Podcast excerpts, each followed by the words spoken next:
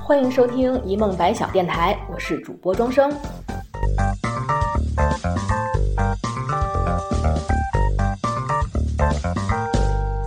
如果您喜欢我们的节目，欢迎订阅、转发、分享，或搜索电台同名微博留言，和我们说说您的故事。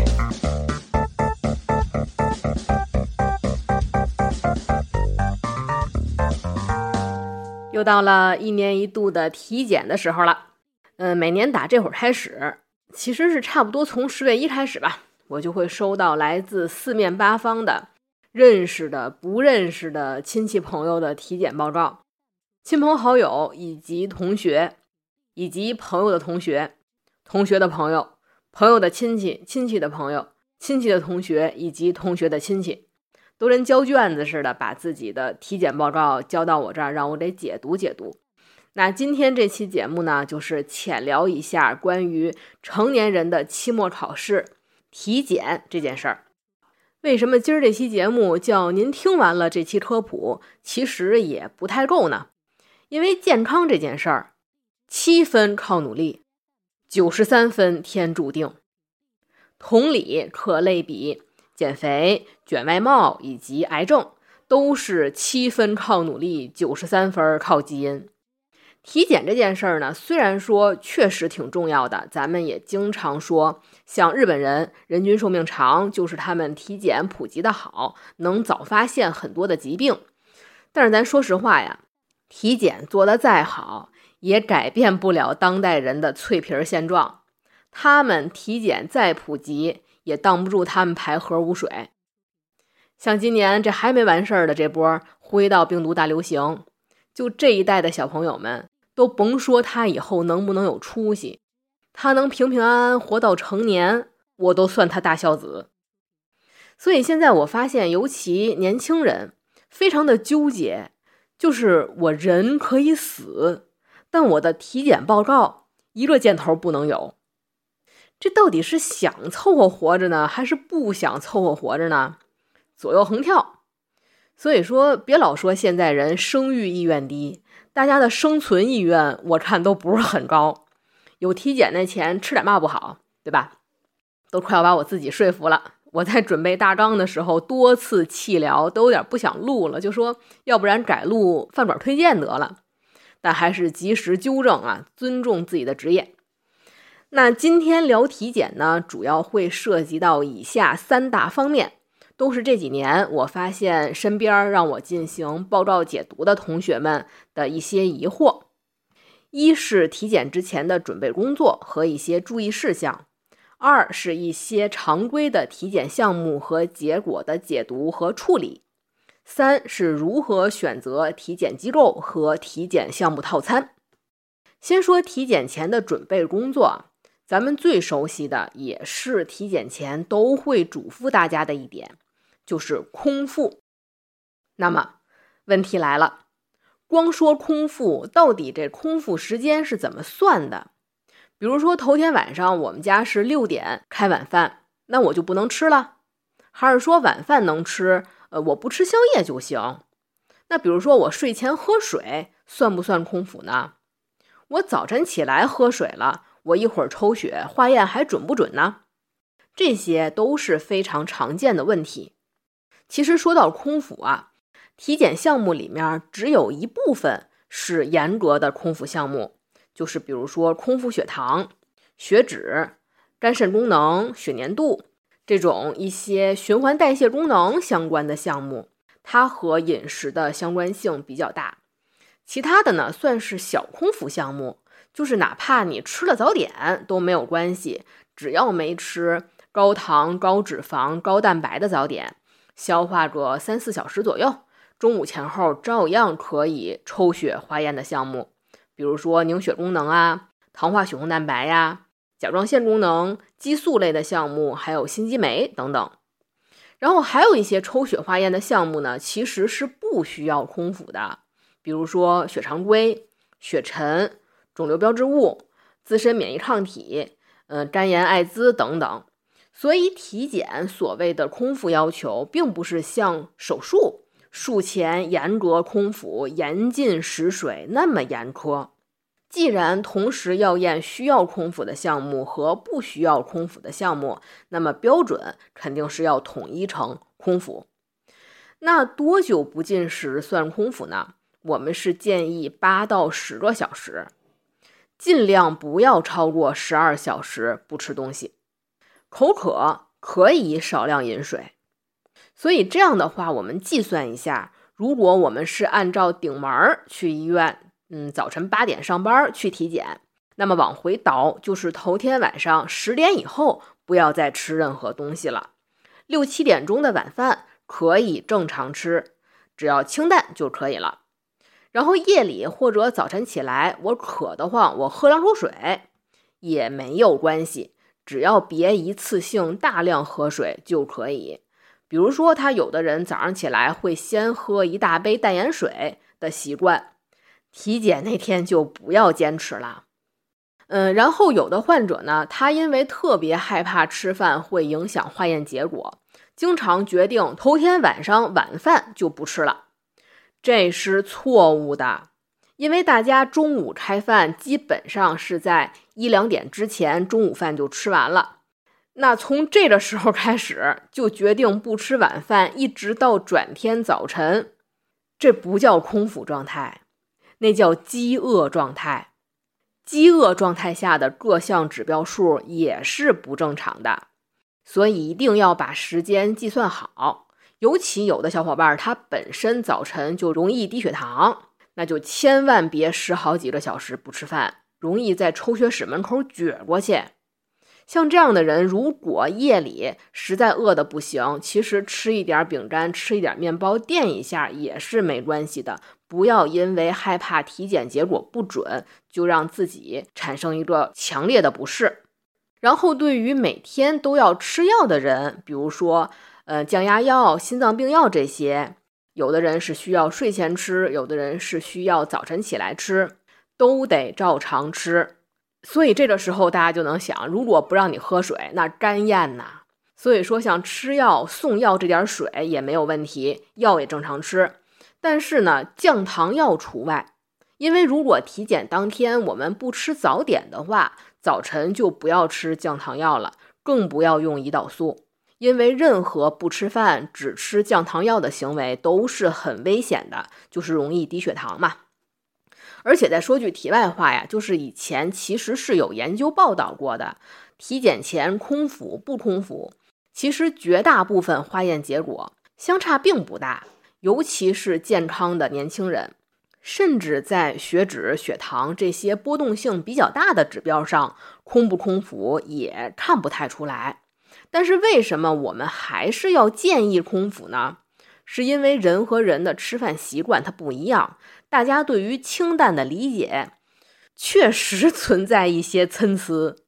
以前罗翔老师说过，说禁止改装汽车，防的不是炸街小伙，防的是二十吨大货车魔改成一百吨小火车。那我们要求空腹呢，其实防的也不是，比如说夜里饿的不行，我吃块面包垫一下的情况，防的是头天晚饭非要喝酒撸串吃涮肥牛的情况。有人就跟我说，他认为清炖羊肉特别清淡，那玩意儿清炖的清，它是清淡的意思吗？有的家长跟他说八百次，孩子只能吃清淡的，结果人回家就炖一锅排骨汤，回来还跟我这倔强呢。我没让他吃里面肉，我光让他喝的汤，这还不够清淡？咱有点朴素价值观成吗？所以，一旦放开可以不空腹，我们真的就收到过标本，血离心丸上层一层油。所以，我们干脆一刀切，全员空腹，把这方面的影响因素降到最小。嗯，其次还有一项准备工作呢，就是着装，要穿宽松且能挂得住的衣服。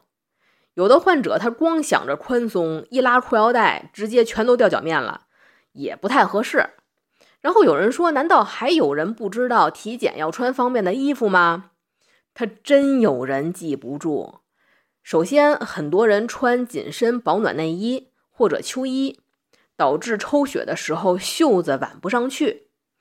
嗯，想从领子这儿拉吧，现在衣服那小圆领儿都跟锁喉似的，也拉不下来。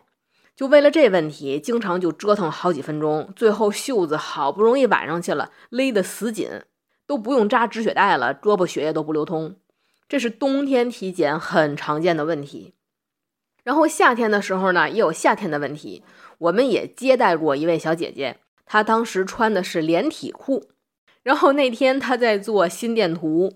腹部 B 超、妇科 B 超以及妇科 B 超后排尿的时候，需要四次把上半身完全脱光穿上，脱光穿上，脱光穿上，脱光再穿上的时候，小姐姐表示非常尴尬且手忙脚乱，尤其憋完尿上厕所的时候差点尿裤。虽然接待她的医护人员表示我们都受过严格的训练，无论多好笑也都不会笑。但是小姐姐表示，我怕你们忍不住，哪怕咱们排除尴尬的问题，那么多人排队，后面老催你，你自己也着急，对吧？所以宽松的且方便撩得起、放得下且挂得住的衣服最适合体检。那说完了准备工作，下面就要进入到一些常规的体检项目解读。通常呢，体检最最常规的项目套餐都有血尿便三大常规，加上肝肾功能、血糖、血脂，加上外科触诊，加上心率、血压、心电图，然后胸片儿和内脏器官的 B 超就差不多了。其他的项目呢，是根据自己的需要往上叠加。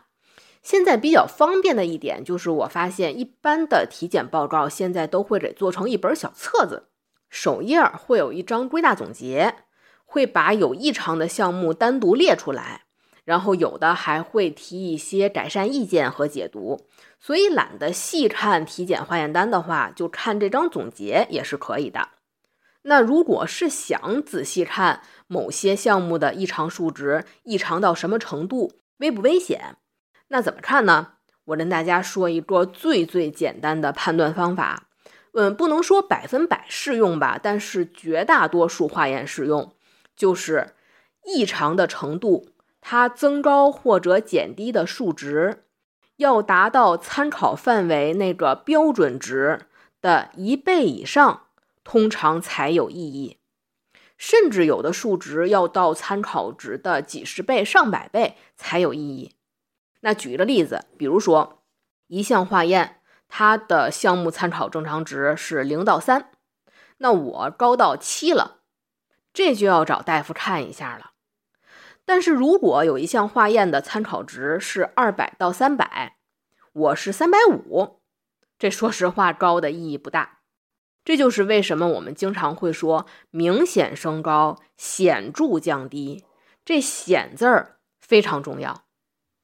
嗯，然后细说呢，那咱们先说，嗯，三大常规，血常规大家应该比较熟了。经过这一年各种灰道传染病大流行，到哪儿都是先验着血。嗯，一般我们看病，我们不舒服了就诊验血，主要是看白细胞，还有淋巴细胞、单核细胞以及一些急性反应蛋白，看你是不是有感染。体检的话呢，通常这些数值都是正常的。只是有时候，比如说运动和剧烈的情绪变化，会对血常规的白细胞产生一些影响。如果说你是跑步到单位，马上就抽血，确实白细胞会偏高。所以说，咱们要是早晨，嗯，赶赶啰啰跑到医院，就先别忙着抽血，先坐那儿稳当会儿，把气儿喘顺了，再做项目，数值就会比较稳定了。然后体检中能发现的问题呢，更多是红细胞的异常，比如说贫血，尤其女性红细胞偏低，血红蛋白偏低，嗯，还有人凝血功能不好，血小板偏低也都很常见。然后有人说我血常规能不能看出来白血病？能，但是如果已经是能从血常规里面表现出来的全血项目明显异常到怀疑白血病的程度。你人不会没有其他表现的，那鼻血那都流的哗哗的得，所以自我感觉特别良好，我就怀疑自己血常规提示白血病，建议不要自己吓自己，咱们过两天再化验一次血看看，不要着急怀疑。嗯，然后再插一句嘴啊，就是验血常规看不了血型，常规体检项目里面也没有验血型。鉴定血型是一项单独的、特殊的检验项目，因为经常有病人拿着血常规问我，这里面怎么没有我血型呢？因为您没交那份钱。嗯，然后尿常规建议头天晚上少吃水果蔬菜。有人说体检之前不是让我清淡饮食吗？那我来一盆大拌菜，再来一碗水果沙拉。这样吃对于验血的影响确实不大，但是对于验尿会有影响。包括如果有每天服用维生素的小伙伴，建议头一两天就把维生素先停掉，因为维生素 C 是干扰尿常规的结果，非常重要的成分，对于胆红素、饮血、葡萄糖都有负干扰。负干扰的意思就是尿里面维 C 浓度过大。这些项目是阳性的也验不出来了，会发生假阴性。然后尿常规里的项目呢，大家比较关注的，首先是潜血。其实不管尿里还是便里，经常能看见潜血这词儿，呃，也有叫隐血的，隐藏的隐，一个意思。一听这名字就知道，潜在的出血，隐藏的出血，就是有的时候我们找不到红细胞。或者红细胞破碎了验不出来怎么办呢？我们就去验红细胞里面的成分，这就是潜血或者隐血。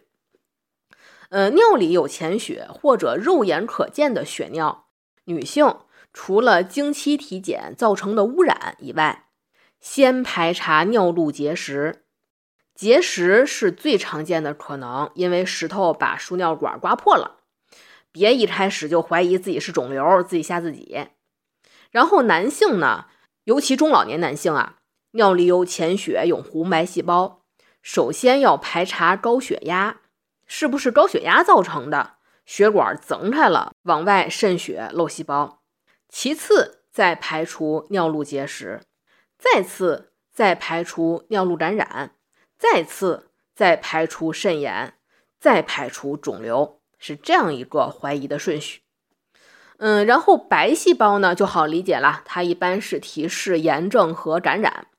女性，尤其中老年女性，尿常规里面有半个或者一个加号是比较常见的，没有什么大问题。这和女性的泌尿系统的生理结构更容易受到污染以及轻微炎症有关。没有其他症状的话呢，也不用非要吃药，多喝水，多排尿，冲洗尿道就可以了。然后是不是真的有细菌感染？还要结合哪项一块看呢？就是尿常规里的亚硝酸盐。亚硝酸盐这项阳性是，呃，举例子就是我们最常见的大肠杆菌，阴性杆菌感染的标志性指标。亚硝酸盐阳性，它和白细胞好几个加号综合在一起看，是比较典型的细菌感染。嗯，然后尿常规里的尿胆源和胆红素都是和肝功能相关的，要配合验血测肝功能，结果一起看也是不能单独看的。然后其他再有的项目呢，可能要涉及叫尿流式检测，比如说管型细菌计数。这是属于贵一些或者高级一些的体检套餐可能会有的，但是常规体检一般没有。常规体检都是尿常规九项或者十一项。嗯，最后常规是便常规体检的便常规，其实主要是看有没有潜血。这一点是建议头天晚上晚饭别吃血豆腐以及动物内脏，这都容易潜血假阳性。然后其他吃蔬菜的话，我们发现过吃韭菜和菠菜也容易造成便潜血的假阳性。然后出血的问题，其实咱们自己也能观察一下，这便里有没有出血，总能看出来吧？鲜血呢，普通人常见于痔疮，这一点，嗯，危险性比较低吧，除了会让人贫血。然后消化道出血呢，那样的便叫柏油样便。那要说我一辈子我没见过柏油，我不知道是什么样的。其实是什么呢？就是黑色的，而且油亮油亮的便。这种是提示消化道出血。然后如果是暗红色果冻样便，或者是像果酱那样子的便，常见于阿米巴痢疾。这是一种寄生虫病，我觉得现在还挺少了，但是以前确实是比较常见的。然后还有一种便是白色的，白色陶土样便，便的颜色灰白色，然后质感就跟那抹墙的腻子似的。这种是提示梗阻性黄疸，是需要去消化内科排查一下的。刚才说的这几种，再加上粘液脓血便，都是比较典型的不正常的病理性便。需要去消化科进一步排查。嗯，那说完了常规呢，就要说到抽血血清检测的项目了。首先，先说肝肾功。肝肾功是需要分开说的，肝功能和肾功能。先说肝功能，天津这边医院的基础套餐呢，都是肝功八项，也有的地方是肝功五项。嗯，这无所谓，都差不多。他们都是通过测特殊的蛋白、酶。和代谢产物去反映肝脏工作的情况。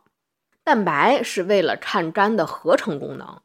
我们说，如果不是肝硬化，也没有严重的营养不良，蛋白水平大家就基本都是正常的。然后酶呢，大家都能常听说几种肝炎会影响的酶，谷丙啊、谷草啊。其中呢，谷丙 ALT 是急性肝炎最敏感的指标。谷草 AST 才是观察指标。我们看肝炎患者是不是发展成了慢性肝炎或者肝硬化，就看这一项。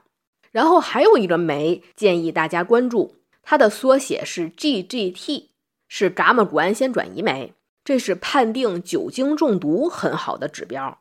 如果是像我这样青春献给小酒桌，醉生梦死就是喝的人，想看看我有没有酒精肝。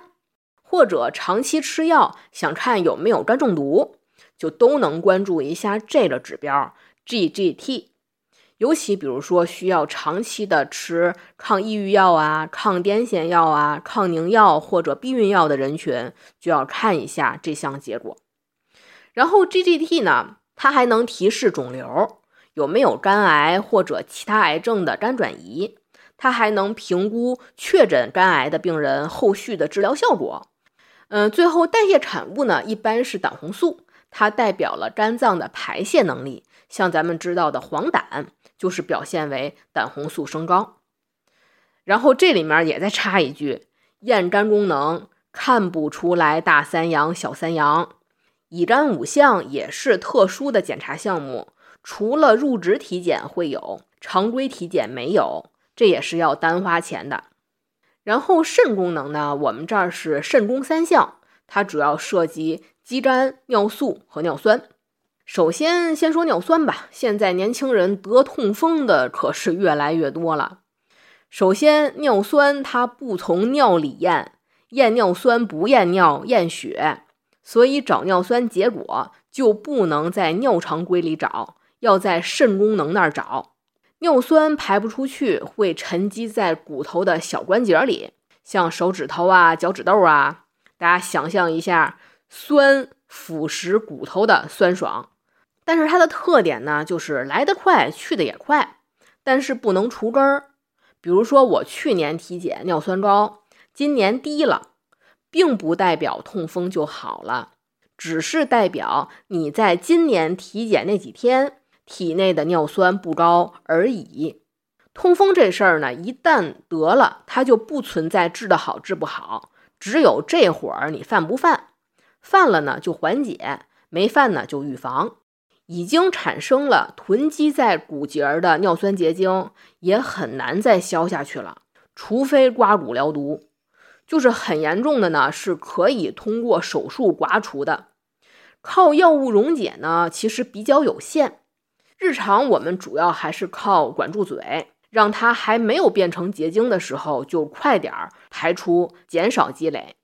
那如果一顿痛风大餐过后，我忽然想起来自己有痛风，怎么办呢？解决方法就是多喝水，多喝水，多排尿，把尿酸尿出去，尿酸值就会很快降低了。所以直男经典语录：多喝热水，确实有点东西。只要你不嫌烫得慌，喝热水真没问题。然后痛风发作一定不能喝酒以及含糖饮料，它俩会抢占尿酸排出的通道，越喝越排不出尿酸。同时，浓茶和咖啡也是能停就停。然后，痛风人群禁止吃的东西呢，网上一查就有食谱，咱们今天就不多说了。其他的肾功项目也都是为了看肾脏的排泄功能。肾炎的话，从肾功能化验结果可以说是看不出来的。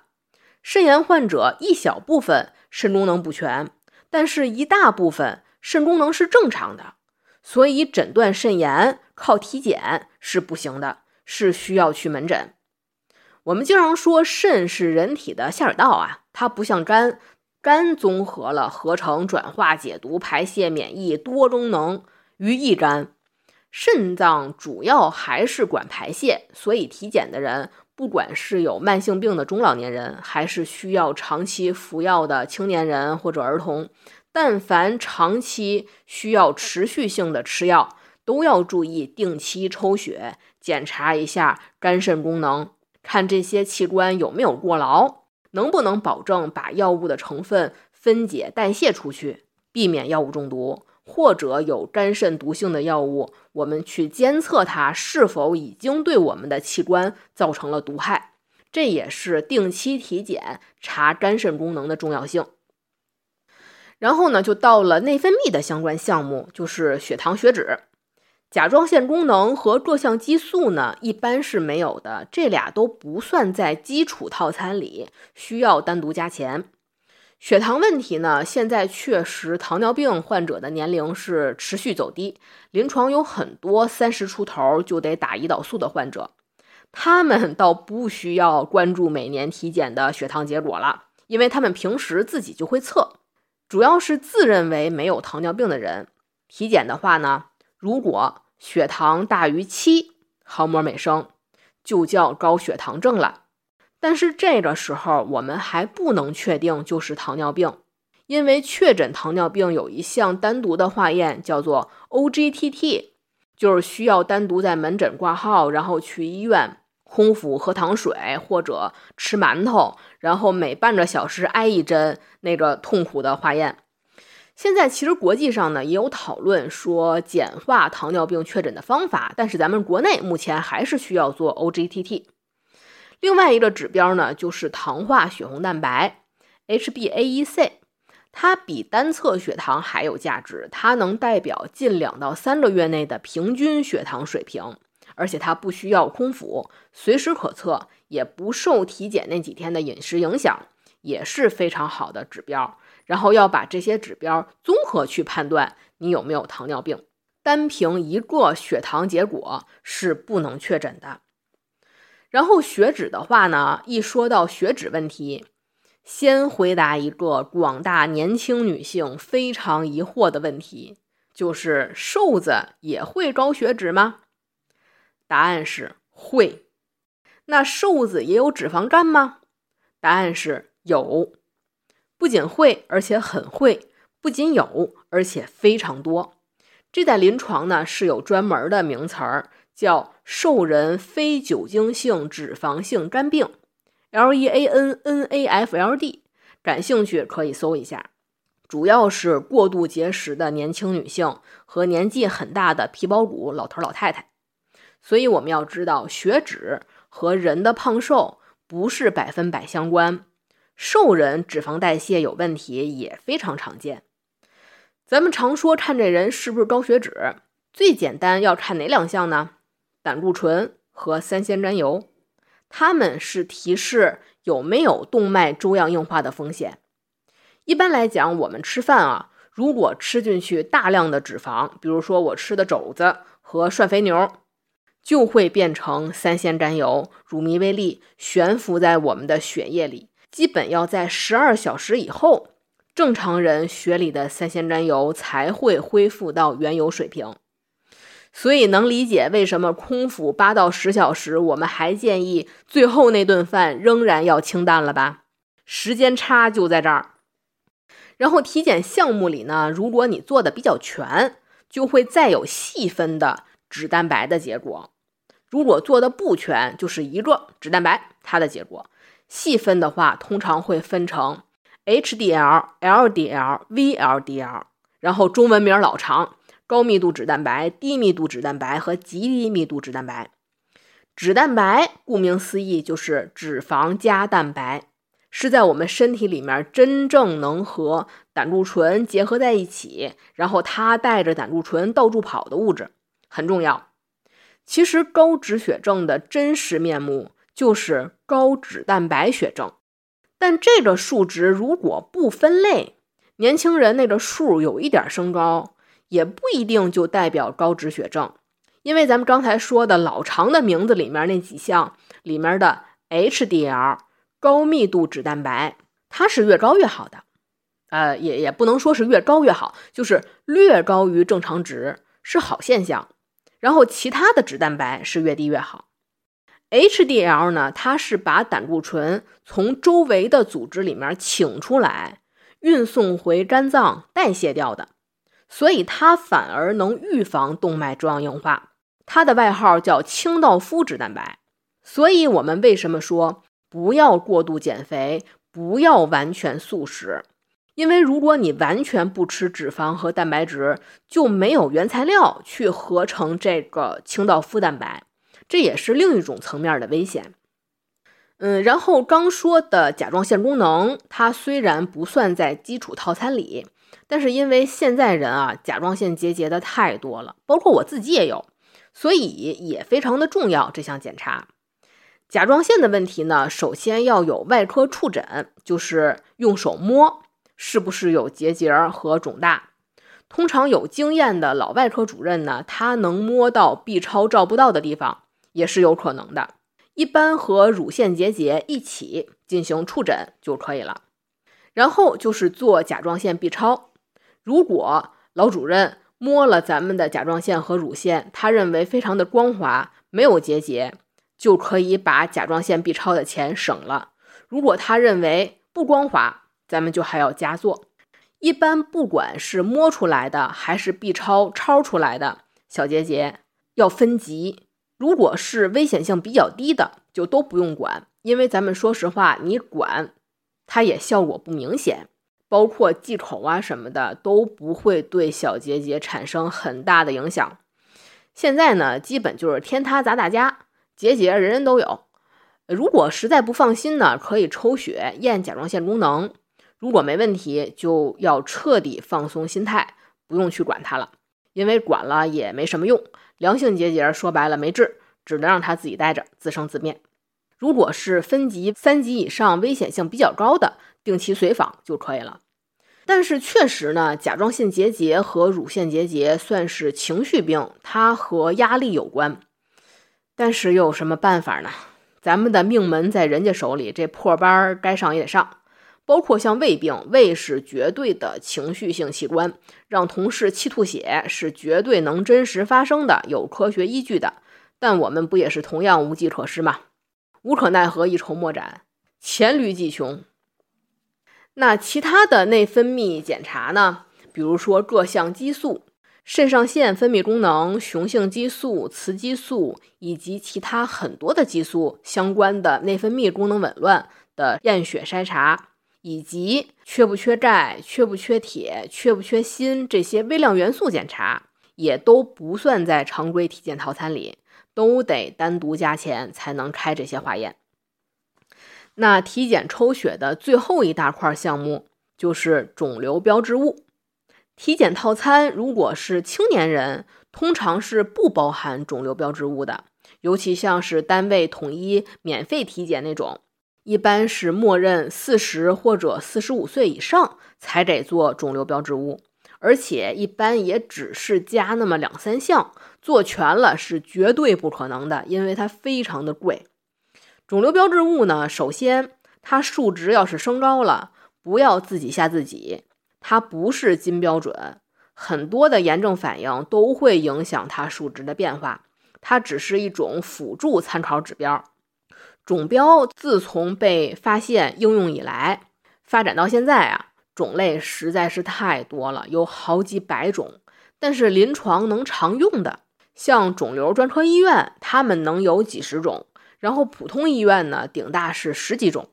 咱们今天就是提纲挈领，说最经典的体检的时候会给你做的那几种，就是癌胚抗原 CEA、甲胎蛋白 AFP，然后糖类抗原三联 CA 幺二五、CA 幺九九和 CA 幺五三，再加一个中老年男性要做的前列腺特异性抗原 PSA。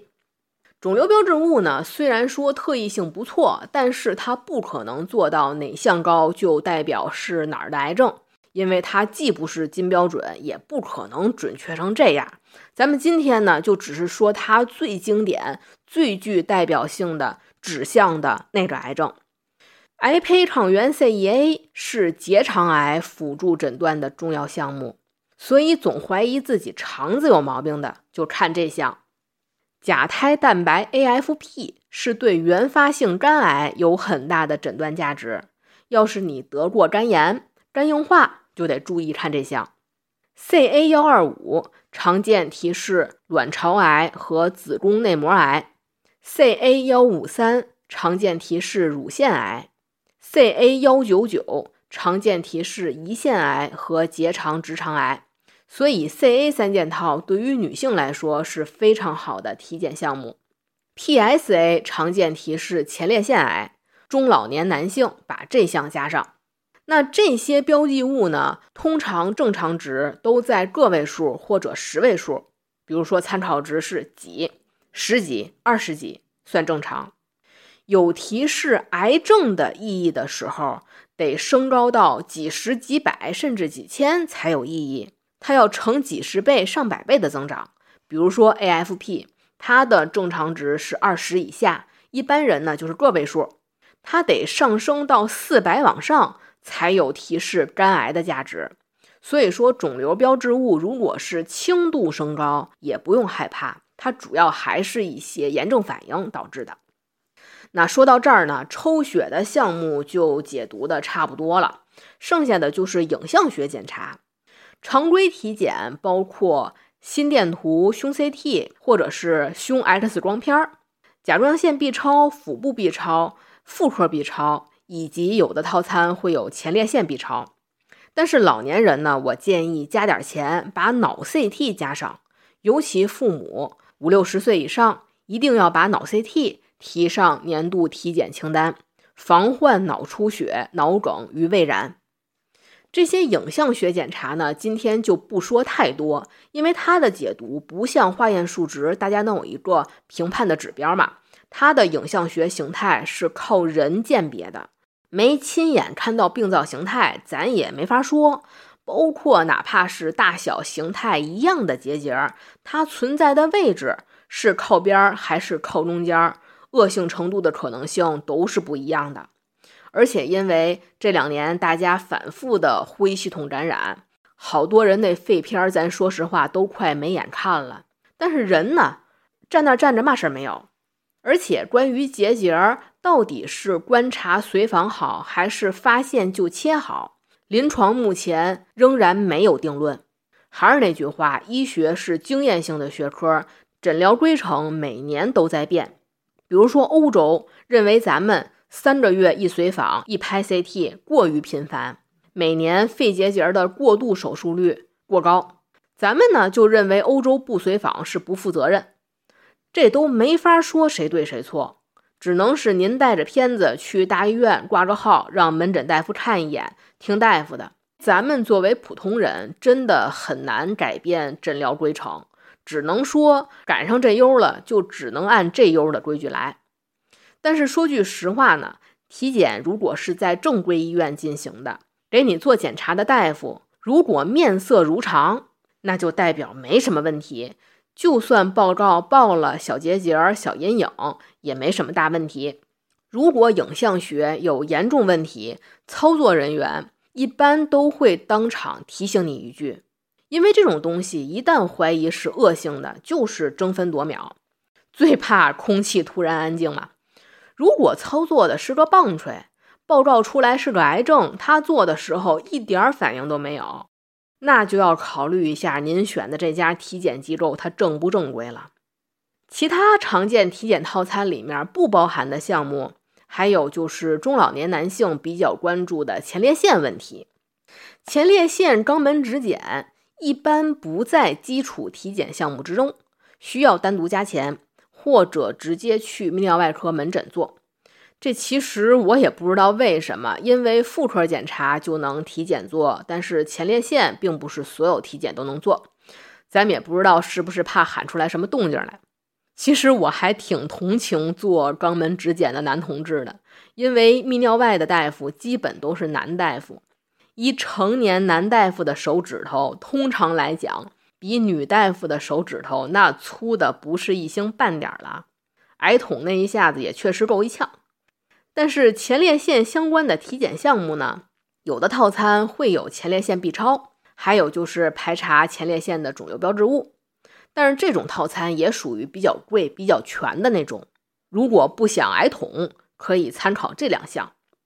然后其他还有就是像眼底病变筛查、看眼底出血这种，有的套餐有，有的套餐没有。但我觉得也是比较重要的。一是现在人的眼睛普遍不太好，二是感染新冠，有的人也会被攻击眼睛。而且我发现了一个现象，就是事业单位免费体检，像我们医院以前眼底病变是三十五岁以上的职工才给做的，但是前年开始降到了三十岁就得免费查了。我觉得这也能说明一些问题，因为现在很多疾病的发病年龄。都在年轻化嘛，然后再说一句，每一次体检让女同志最头疼的一件事儿就是憋尿，因为我们做腹部 B 超，也就是肝胆脾胰的 B 超是需要空腹的，但是妇科 B 超是需要憋尿，让膀胱充盈，这就导致了我们早晨不能喝水，要先准备着做腹部 B 超，然后赶紧喝水，花一个小时的时间存尿。再等着做妇科 B 超，人生最痛苦的事儿不是人死了钱没花完，而是排到个了，但尿还没憋够。憋尿的技巧呢不多，一是喝水，咱们尽量不要一次性喝一大杯，而是一小杯接着一小杯，这样一直喝。因为一次性喝太多的水，就一次性都存在胃口里了，导致你短时间内都再也喝不下去水了，不然会吐出来。其次，喝白开水没味儿，可能喝不下太多。我们如果已经抽完血了，可以喝饮料，喝汤、喝咖啡、喝豆浆或者喝粥都行。这样我们能多喝一些液体，让它利于憋尿嘛。然后在等待憋尿的过程中，不要傻等，提前找找厕所的位置。因为做完 B 超的第一件事儿，我相信很多人都是顾不上系皮带就要跑厕所。憋尿的程度其实是因人而异，理论上是有想排尿的感觉了就可以上台了，但确实有的人他子宫附件的位置很明显，在膀胱还没满，还甚至没有尿意的时候就可以看清了。这种人真是太可恨了，他们憋尿很容易。但是有的人呢，尤其是生育后的女性，因为器官的形态位置的变化。有的憋尿憋到膀胱过度，膀胱有点变形了，都还看不清。像这种呢，只能说尽力而为。真为了做 B 超憋到膀胱受损，回来尿频也是得不偿失，只能说尽量。嗯，然后最后要说的就是关于如何选择体检项目套餐和体检机构。套餐的选择，除了刚才我解读的基础套餐项目。不同的年龄人群建议还要添加一些有针对性的项目，像儿童青少年体检，可以把口腔检查加进去。咱们国人的儿童定期口腔检查基本没有，这是很耽误事儿的。还有就是有怀疑孩子性早熟或者发育缓慢的家长，可以给孩子加做激素和微量元素的相关项目。以及要关注儿童的骨骼发育变化，因为现在脊柱侧弯的小朋友也越来越多。然后中老年人群呢，除了我刚才提到的脑 CT 和肿瘤标志物，还可以加做肠镜和胃镜，它是最直观的筛查肠癌和胃癌的病变风险。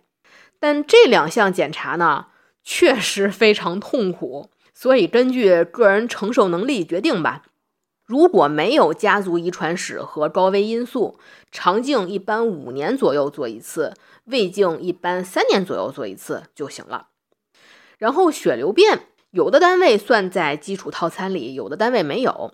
老年人也建议加上，因为血脂是相对静态的，看动脉粥样硬化的风险；血流变就是动态的血液流动情况的监测，也是很重要的指标。中青年群体呢，一般基础套餐就够了，再加上甲状腺功能和 B 超也就差不多了。但是女性呢，不论年龄都可以加做乳房相关的外科检查，比如说乳腺 B 超、乳腺钼靶检查。如果是从门诊就诊，可以挂甲乳外科，也就是甲状腺乳腺外科门诊进行检查。其次就是关于盆腔、子宫以及子宫附件的检查。有需要的女性还可以加做阴道 B 超、宫颈刮片以及 HPV 筛查，预防宫颈病变。这些相关的检测项目一般是每隔三到五年做一次。男性的话呢，不论年龄，有需要的人群都可以加做前列腺指检、前列腺 B 超以及睾丸 B 超相关的检查。最后单说一个近几年非常火爆的吹气儿实验吧。也就是幽门螺杆菌筛查，理论上啊，幽门螺杆菌确实和胃癌以及慢性胃炎相关，但是相关性以及发病率，个人以及地区差异极大，还没有明确结果。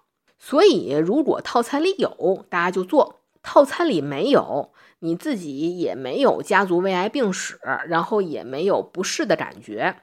其实做不做都行，因为咱们的中餐做不到分餐制，哪怕做出来我自己吃药吃好了，还会继续反复得，因为咱们控制不了和你加一盘菜的人他有没有。举个不恰当的例子啊，有的女性患者治疗性病，她自己玩命治，她老公仍然在外面彩旗飘飘，那指她自己治，效果只是聊胜于无。幽门螺杆菌也一样。成年人如果说我从今天开始就能做到分餐制，那咱们就彻底把它治好。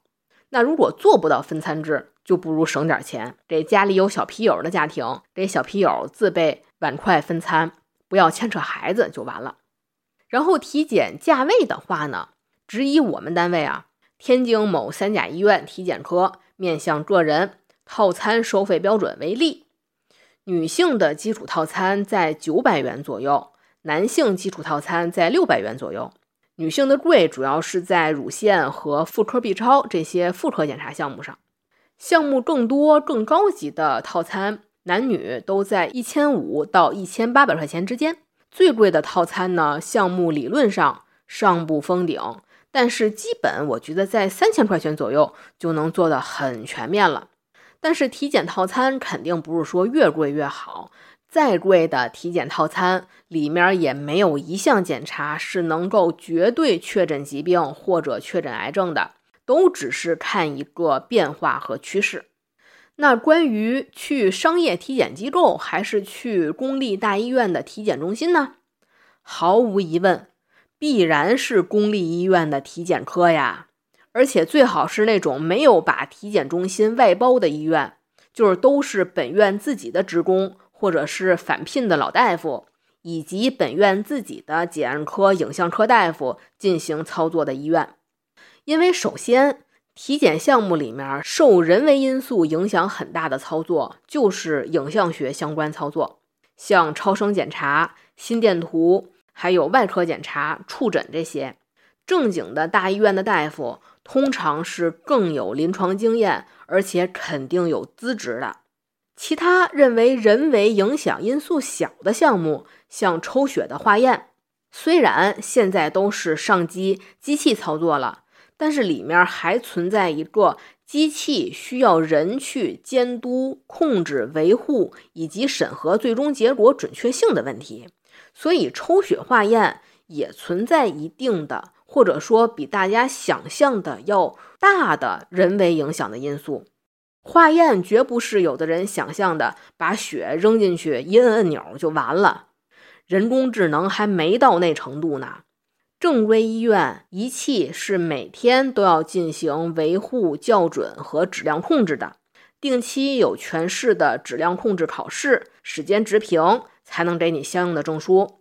包括像仪器的品牌、性能的要求、试剂质量的要求，是不是进口的名牌的，包括操作技师的资格考核，就为了确保我这一天机器出的结果是可信的。那正规公立医院体检科的标本和门诊以及住院部的标本，同样在检验科进行化验，也就同样有质量控制的保证。但是某些商业机构，我记得以前也报道过一些黑幕，就是无良单位会首先就是根本不上机，也就是根本就没验，直接编数发报告，或者是只验一部分，十一抽查率，剩下的靠瞎编，或者一些单位不瞎编，确实上机了，但是仪器的质量以及相关的监督控制，大概率就不会像我刚才说的公立大医院那么严格。毕竟它缺少一些上级的监管，所以从结果准确性来说，公立大医院的体检中心要优于小医院的体检中心，要优于商业体检机构。而且在医院体检中心体检以后，哪项指标有疑问或者哪儿出了问题，都可以找这家医院的门诊大夫继续看，这是比较省事儿的。甚至有问题可以直接找医院处理索赔。因为跑得了和尚跑不了庙嘛，但是商业体检机构想维权，可能也有一定的困难。那之前说到的很多化验项目套餐都有什么？大家估计光听也挺乱的。我会在 show note 里做成表格，让大家一目了然。最后呢，再多说一句，就是体检都是实打实的抽血、拍片、做化验、做检查。但是我们的人体是非常神奇的存在，除了医疗指标，我们的自我感觉其实也是重要的提示。如果一个人短时期内出现明显的情绪变化或者性格变化，也一定要就医，或者在体检的时候一定要和医生反映。因为一方面呢是找心理问题，是不是心理疾病啊、压力过大这种。另一方面，就要排除身体器质性的病理的问题，自我感觉以及周围人感觉到你的性格、情绪，甚至整体氛围的变化，往往比数据更有先兆性。而且治疗上，咱们说实话，比单纯的心理疾病要好下手。这就是我们经常说，难受去医院，不怕查出来病，就怕查不出来病。如果一个文静的人突然东亚式发疯、狂躁了，或者彪悍的人突然抑郁了，相关的生理性排查有，比如是不是植物神经功能紊乱，是不是潜在心脑血管疾病，还要监测血压，排除脑瘤和脑血管的问题，然后还要排除一下内分泌疾病，比如说甲亢、甲减。最近的血糖波动大不大？还有就是肝脏的疾病，肝细胞炎症，尤其一些肝炎病毒会同时影响神经系统，就会有一些抑郁或者认知缺失的症状。那酒精肝就更别提了，酒精本身就能造成大脑损伤。还有一些像突然戒酒能产生戒断综合症，酒就属于怎么都不行，左右不是人。其他呢，还有一些自身免疫肝病。遗传性肝病，它的症状和精神科常见的病也非常类似，抑郁、焦虑、认知障碍。所以肝病确实有可能会被误诊成精神疾病，这是很危险的。所以一些器质性病变还是要注意排查。光看心理医生，万一误诊了，也是容易耽误最佳治疗时间。那今天的节目说到这儿就差不多了。对于自己的体检报告哪儿还有不懂的，也欢迎在节目下方留言，咱争取把它都弄懂了。虽然九十三分天注定，但是剩下这七分里多提一分也能干掉好几万人呢。当代职场比的就是谁活得长。小时候可以怕考试，但是长大了尽量不要怕体检。最后，如果您喜欢我们的节目，欢迎点赞、订阅、转发、收藏，以及在节目下方留言和我们讨论。那谢谢大家今天的捧场，我们下期再会。